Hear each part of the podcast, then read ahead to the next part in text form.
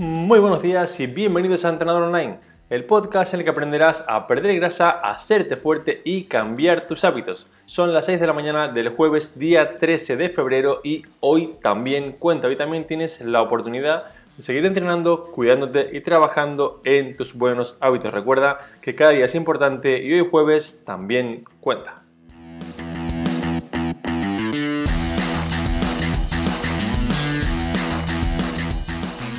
En el capítulo de esta mañana quiero explicarte cuáles son las creencias o pensamientos que debes cambiar antes de conseguir cualquier cambio físico. ¿Cuál es la parte de mentalidad que deberías, digamos, hacer un clic mental y cambiarlo para poder a posteriori conseguir que tu cuerpo cambie? Porque si no cambiamos la parte de pensamientos y mentalidad, es muy complicado conseguir cambiar nuestro físico. Y para ello contaremos con la ayuda de Katia. Para quien no las conozcáis, pues Katia es una chica que ha conseguido un cambio físico genial y nos contará cómo a ella le ha ayudado la parte de cambiar la mentalidad para luego, para posteriori, poder cambiar su físico y sobre todo mantenerlo con el paso del tiempo.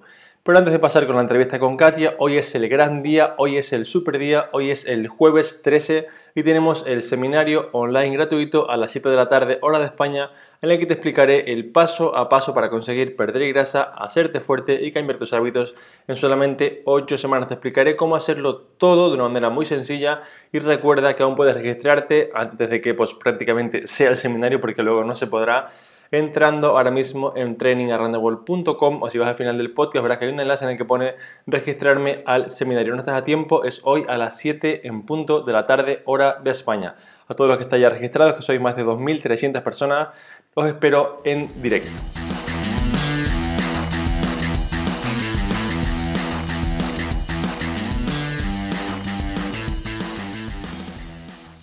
Bien, vamos ya con la entrevista que tengo Katia justamente aquí delante de mí.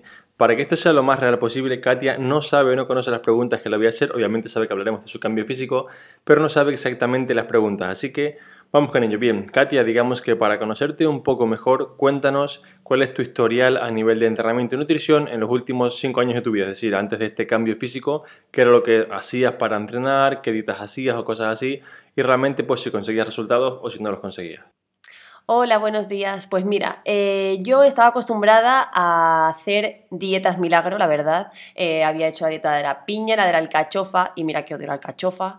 Eh, os había hecho diferentes cosas que lógicamente te hacen perder peso en, una semana, pero no, son, no es peso real, no es peso que vaya, no es algo que se pueda mantener en el tiempo ni nada. Igual con el entrenamiento, yo sí que es verdad que me había acostumbrado a ir al gimnasio de vez en cuando, iba, no sé, había, había semanas que iba tres veces o o los siete días de la semana, pero después a la semana siguiente, como no me podía mover, dejaba de ir y ya así lo posponía un mes. Entonces era muy irregular. Y, era muy irregular más que nada porque eh, cuando yo iba al gimnasio, pues lo que hacía no me gustaba. Yo hacía mil clases de, de, de spinning, body pump, mil cosas así de cardio, centradas 100% en el cardio y la verdad es que nunca me ha entretenido eso. Como nunca he, conseguido el cuerpo que había querido eh, con esos métodos, siempre había abandonado, la verdad. Vale, o sea que básicamente la primera cosa por la que abandonaba era por no conseguir resultados, básicamente. Eh, 100%. Vale, perfecto. Una de las cosas que creo que más has conseguido cambiar para, digamos, no solamente conseguir esa transformación física, sino mantenerla a día de hoy, ha sido la parte de mentalidad y la parte de no pensar solamente en ir al gimnasio como por perder peso, sino por hacerte fuerte. Entonces, en ese proceso, que obviamente no ha sido de un día, ¿cuál crees que ha sido tu mayor cambio? O sea, es verdad 100% también que mi mayor cambio ha sido mental, porque si no, a día de hoy, después de casi tres años, eh, no seguiría estando como estoy. O sea, si yo no hubiese cambiado mi mente, no, no creo que hubiese podido cambiar mi físico eh, durante tanto tiempo. Más que nada porque eh, no puedes estar a dieta constantemente eh, y no puedes considerar que lo que estás haciendo durante más de tres años o durante toda mi vida, que es mi propósito, es dieta, porque si no es como que te frustra el pensar que no puedes hacer un poco lo que quieras o que tienes que dejar de tener vida social o cosas así. Entonces, como que eso no se puede mantener en el tiempo porque te acabarías frustrando, el cambiar tu estilo de vida para mí ha sido lo que me ha hecho llegar hasta donde estoy y conseguir estar después de casi tres años eh, igual de bien que lo estuve cuando lo conseguí. Así que seguiría así toda mi vida, entonces. Vale, perfecto. Entonces, eh, has comentado que, es importante hacer este cambio de mentalidad. ¿Algún truco, tú que digamos ya lo has pasado y al principio pues también eh, comentabas el tema de que yo no quiero hacer, digamos, ir al gimnasio más días o yo no quiero entrenar más fuerte, yo no quiero seguir tampoco quiero ponerme como un hombre, todas estas cosas que digamos pensabas al principio, ¿qué trucos, digamos, qué consejos le darías a las personas que están empezando a cambiar ahora para que lo viesen un poco más fácil?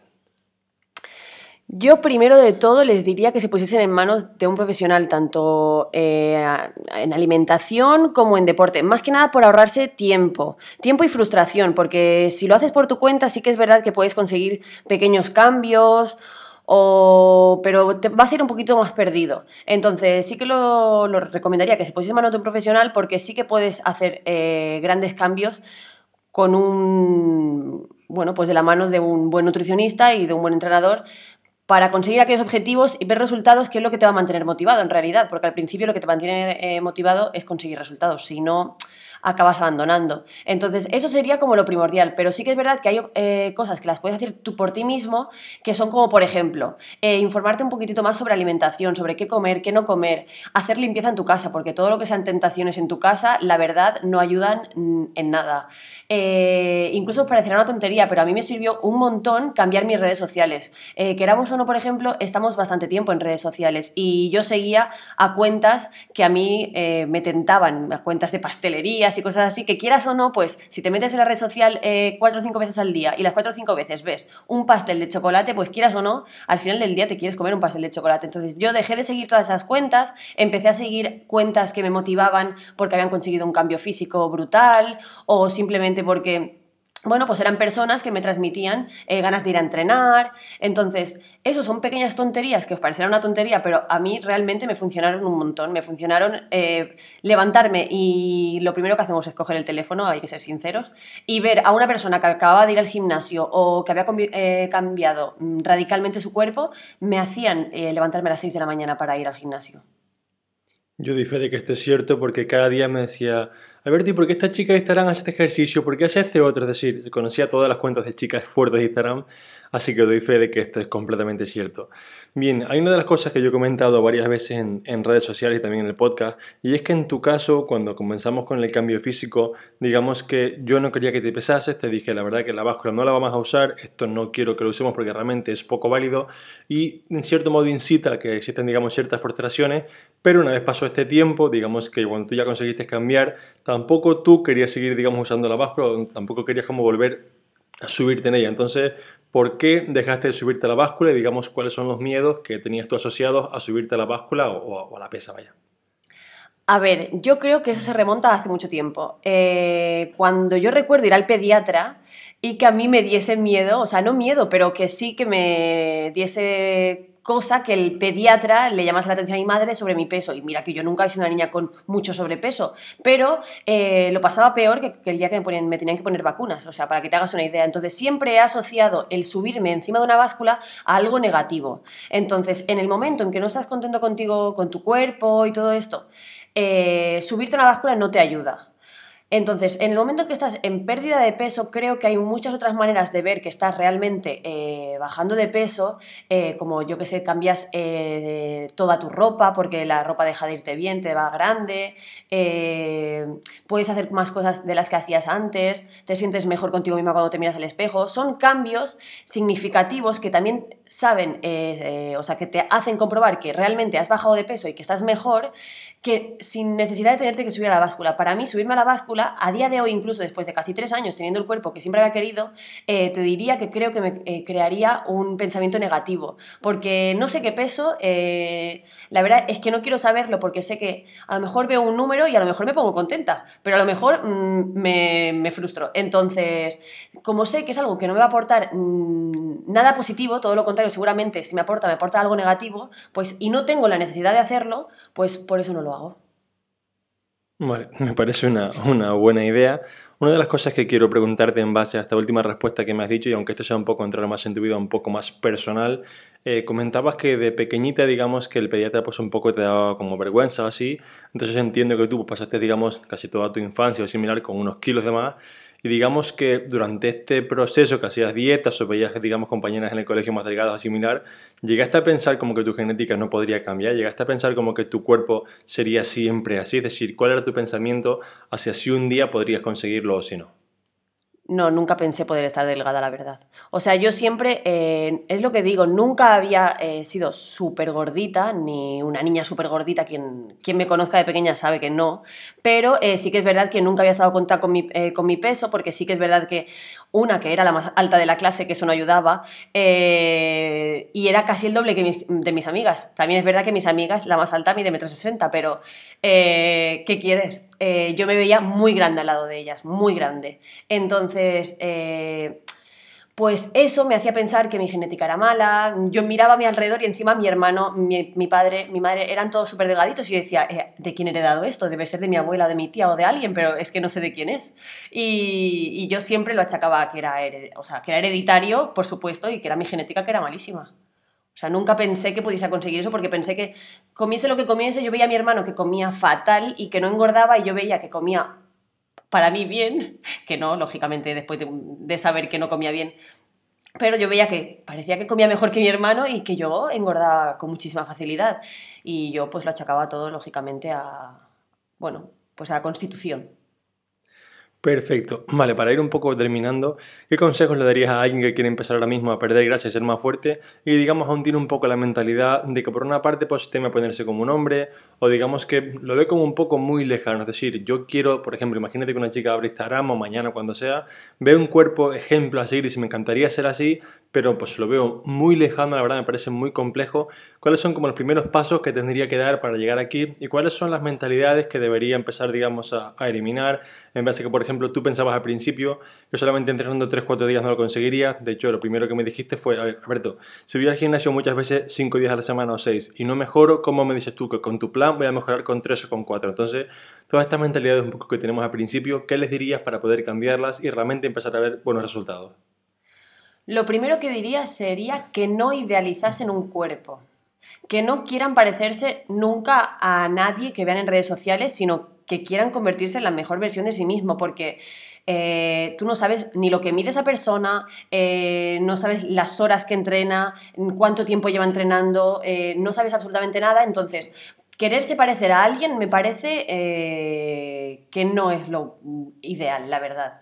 Que tener como referente a alguien, pues sí, porque, pero no solamente una persona, puedes tener como referente a muchas, a muchas personas al mismo tiempo porque es como he dicho antes, para mí esas personas a mí me ayudaron a inspirarme y a, y a conseguir resultados también y a motivarme.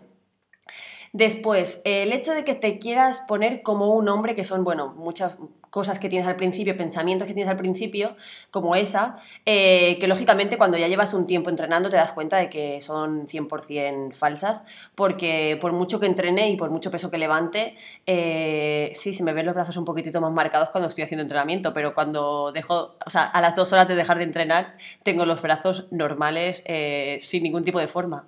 Pero bueno, creo que algún día conseguiré tener con un poquito más de forma, espero. Pero ya te digo, o sea, es una, o sea, esos son mitos que se, que se dicen y que se creen y que son miedos que yo creo que, que no se deberían de tener y más con toda la información que tenemos a día de hoy. O sea, creo que es un mito que realmente acabará un poco desapareciendo o eso espero, la verdad. Yo espero lo mismo.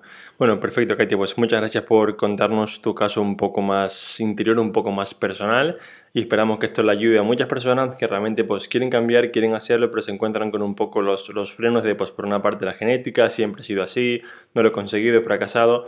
Este tipo de cosas que realmente son pensamientos que es normal tenerlos, que realmente es normal que te sucedan en tu cabecita porque pues, es lo que ves día a día pero son pensamientos que son un poco limitantes y hacen que no avances mucho más. Así que si empezamos por cambiar la parte de mentalidad, la parte de en qué creo, en qué confío y en qué, digamos, aspiro a conseguir, podremos conseguir cambiar realmente y hacerlo realidad, más que limitarnos a pensar que solamente pues, es nuestra genética o similar. Gracias por estar aquí en el podcast y pues un abrazo.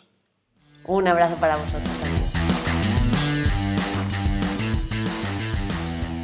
Y hasta aquí el episodio en el que quiero que entiendas como ideas principales que puedes cambiar, aunque digamos lleves mucho tiempo sin conseguirlo, aunque lleves un año, dos, tres, cinco para perder esa grasa, ya sean 5 kilos o 10 kilos, aunque sean 2 kilos, no pasa nada, puedes conseguir cambiar. Katia pues llevaba toda la vida desde que era pequeñita queriendo un poco conseguirlo, incluso como veíais, pues desde que iba al pediatra ya tenía un poco ese miedo y se puede conseguir, ¿vale? No, digamos que esto no es un impedimento, es verdad que puedes pensar que no lo vas a conseguir porque llevas mucho tiempo así, pero esto nada más que es una creencia limitante y puedes hacerlo.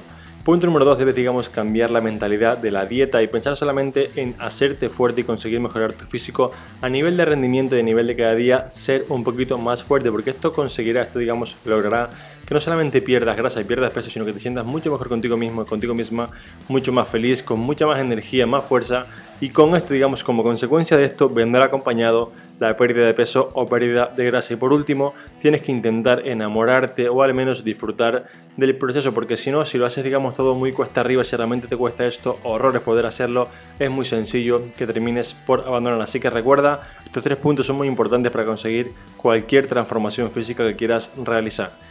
Yo me despido otra vez hasta mañana viernes a las 6 en punto. Como siempre, muchas gracias por escucharme, por apuntaros en Training Around the World, por registraros para el seminario esta tarde y por estar al otro lado. Ya sabéis que sin vosotros yo no estaría aquí. Nos vemos hoy a las 7 de la tarde, quien pueda estar en directo y quien no, mañana otra vez a las 6 en punto de la mañana. Un fuerte abrazo y a seguir currando a tope.